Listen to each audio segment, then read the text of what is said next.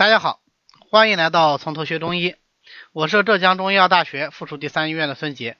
今天呢是个特殊的日子，因为今天这一讲将是从头学中医的中医基础理论部分最后一讲，有意无意之间，居然正好是第八十一讲。那么从下一次开始，理论上来说，我们就要进中医诊法部分了。那我也在考虑，可能在呃两个月以后开始的诊法之前呢，我们会。插播几则番外的这个音频啊，讲一下中医的其他问题。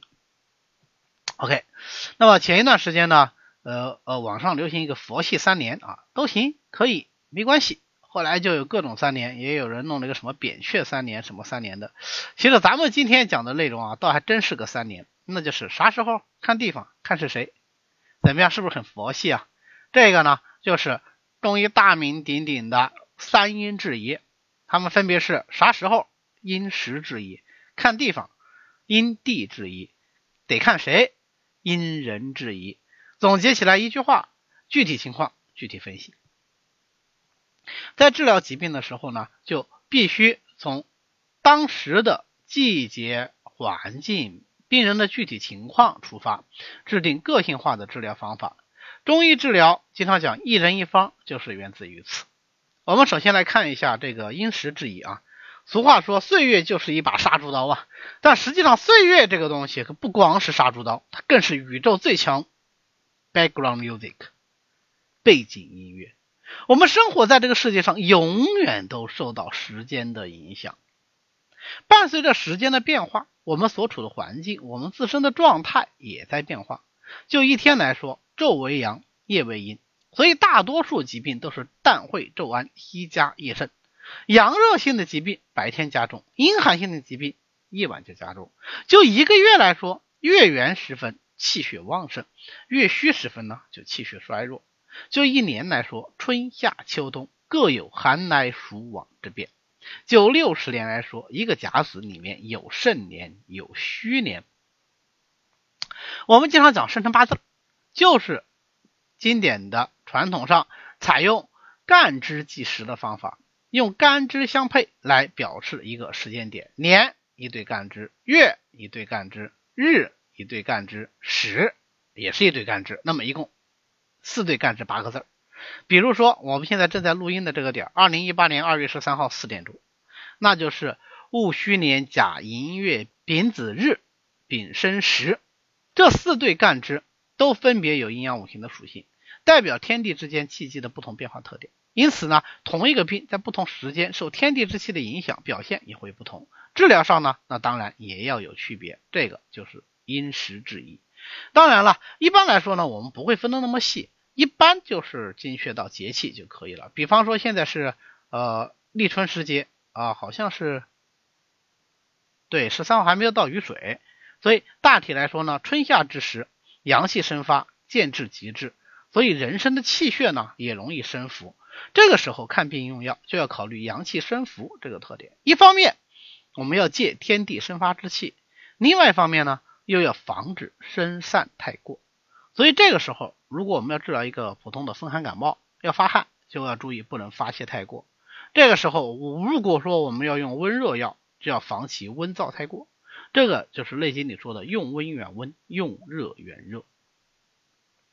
啊，秋冬之际呢，天地气机渐次收敛沉降，以至于内藏，所以人身的气血也要逐渐的深藏于内。这个时候看病用药就要考虑阳气潜藏的特点，一方面要借天地潜藏之机也养阴经，所以冬令一进补；另外一方面呢，也要防止它沉降太过。这个时候啊，如果要清热，用苦寒药就不能苦寒太过，防止它伤阳气。这个就是内心里说的用寒远寒，用凉远凉。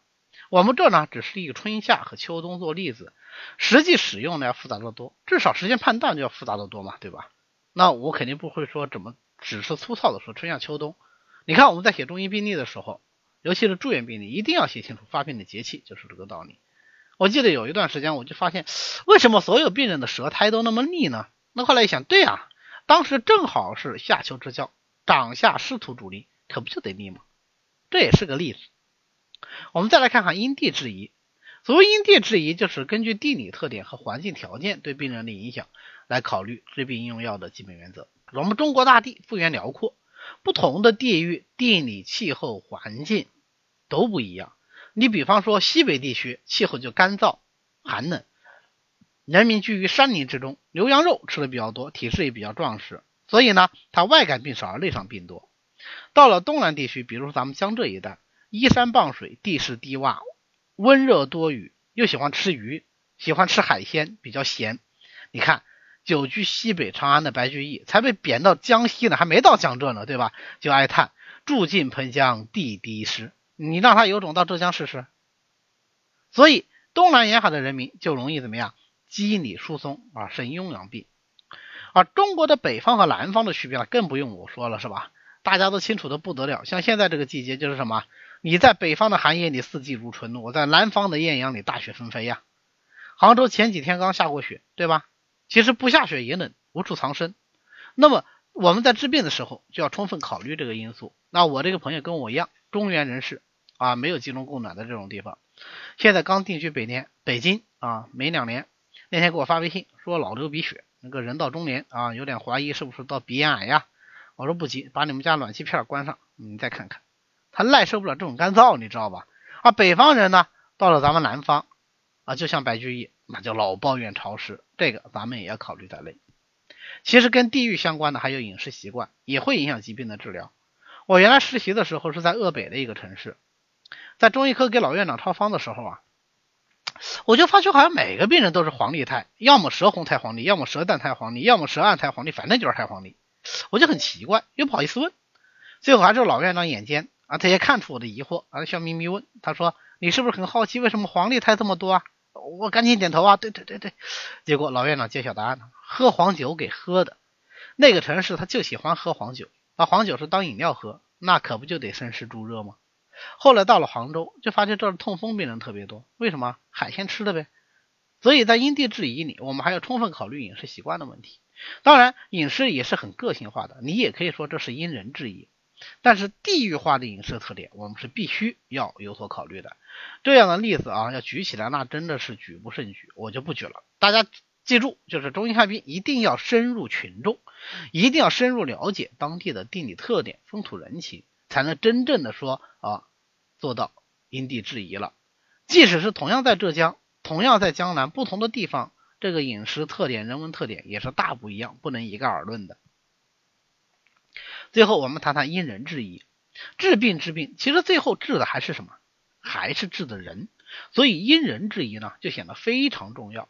可以说我们治病求本也好啊，三因制宜也好啊，怎么样也好，归根到底是什么？因人制宜。但如果一定要这么理解呢，就太泛泛了，完全没有特异性，这样也不好，不方便学习，也不方便交流。